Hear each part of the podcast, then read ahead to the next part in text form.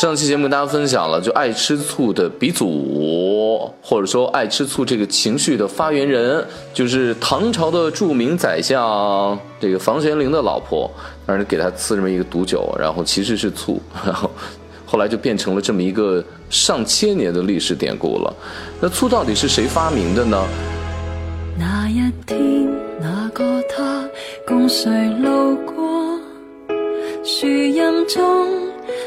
其实醋的发源跟酒的发源是完全是同宗同族的这么一个，它都是发酵的，而且都是用粮食变成液体，然后经过一段时间之后变成我们想要的东西。在我的生活当中会有这样的经验，就是我昨天在跟朋友一起在我们在那个。晒太阳，然后我们就喝酒。他我带了一瓶红酒过去，但是因为我们喝不了了，还剩很多。他说我一个人这两天要喝不掉的话怎么办？我说如果三天之内你放在冰箱里面你喝不掉的话，那你就索性给它放上两个星期。两个星期之后你打开它就会有明显的酸的味道。这个时候它变成了什么？它就变成了红酒醋。你呢加点橄榄油蘸面包，或者说拿它去做沙拉，再或者说你直接把它。用来腌这个牛肉，会有一种特别的清香，同时呢，也可以让牛肉变得更嫩，然后去做牛排或者是炒牛肉的时候，同时也也会有酒的那个香的味道在里面。也就是说，酒经过了一段时间之后，它会变酸，而这个酸就是醋的这么一个味道。所以我要让大家来看一下“醋”这个字，我们旁边是一个有，就三点水。旁边加一个酉是酒，那你把三点水去掉，剩下的就是酉这九字。把三点水去掉之后，在旁边是一个昔日的昔，就是昔日好时光，珍惜的惜去掉竖心旁。我们认真的来看一下这个字的分解，这是我曾经在做汉语节目的时候，我们对这个《说文解字》上面的一个研究，就是这个醋字的字源。这个时候，我觉得大家可以把手拿出来，或者把笔拿出来，在。手上或者在笔上、手机上把这个字写出来啊，醋字写出来之后，把这个酉放在旁边，它告诉我们它跟酒有关，同时它是发酵的意思。那么旁边的这个西怎么来分解它呢？上面是两个中文的石，两个中文的石变成了类似于一个草字头，然后底下一个一，就变成了一个共产党的共，底下的那两撇八字去掉上面的那一部分。然后它等于说两个十加一个一是二十一，对吗？底下再一个日，就是有旁边一个二十一日，九再多加二十一天，就变成了醋。这就是这个字的字义。也就是说，全世界几乎能够酿酒的地方，它都会有酿醋的这个技术。所以我经常在想，那既然醋是通过酒过度发酵二十一天之后变成了醋的话，为什么酒那么贵？醋那么便宜呢？当然也有很贵的醋啊。这个故事怎么来的？我们知道这个酒神杜康，他是夏代的一个君王。曹操有诗嘛？他说：“谁能解忧，唯有杜康。”就说杜康的酒，他是酒神嘛。然后呢，喝了他创造的这个酒呢，可以让人忘掉忧愁。就大概是这么一个事儿啊。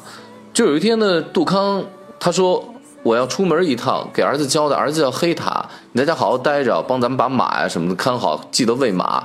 然后他就走了，因为他们家不是经常酿酒嘛，那酿酒呢就会有那个酒糟，那个酒糟呢就放在那儿，呃，结果呢这个杜康啊他就睡了一觉，或者孩子贪玩就就忘了喂马这个事儿，结果呢这个等他突然间想起来的时候，一打听或者一看日历，已经过去了二十一天了。他就把这个，就赶紧喂马，就把这个酒糟啊什么的啊，就开始给给马吃。马吃完之后异常的兴奋，然后它闻起来有一种酸酸的这样的一个味道，尝了一下，哎，好像还是有一种让人愉悦的这种酸的开胃的感觉的。于是他就留下来这个醋，留下来，慢慢的呢，这个就变成了一个生活当中可以用的调味料了。当然了，无论是中国还是外国，对于我们一个非常古老的技术或者古老的吃的东西，没有办法去解释它真正的来源，或者说史书没有明确的记载的时候，我们就会编织这么一个听起来非常的合理的传说故事，就像黑塔，然后睡了一觉，二十一天过去了。他发现了醋是一个道理。呃，可能这个故事是传说，是捏造的，但是这个情绪和他呃里面所涉及到的一些个专业的知识点，呃，应该是真的，因为醋跟酒的关系大概就是这样。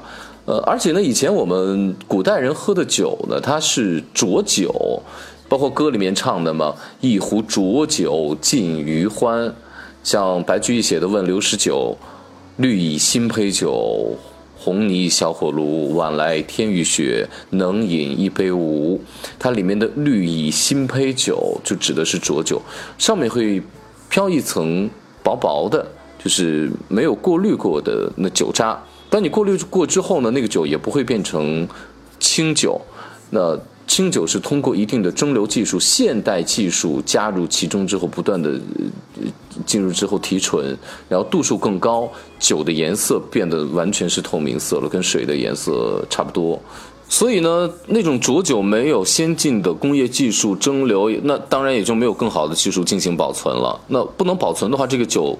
很容易就变成酸酸的醋，所以我推断，就是中国人吃醋的这个时间，或者醋作为中国人餐桌上厨房里的调味品的时间，应该是最最最最悠久的调味品之一了。好了，还是没有时间给大家讲一个非常有趣的冰心跟林徽因之间的爱吃醋的一个故事，在下一期讲吧，非吃不可。我是韩非。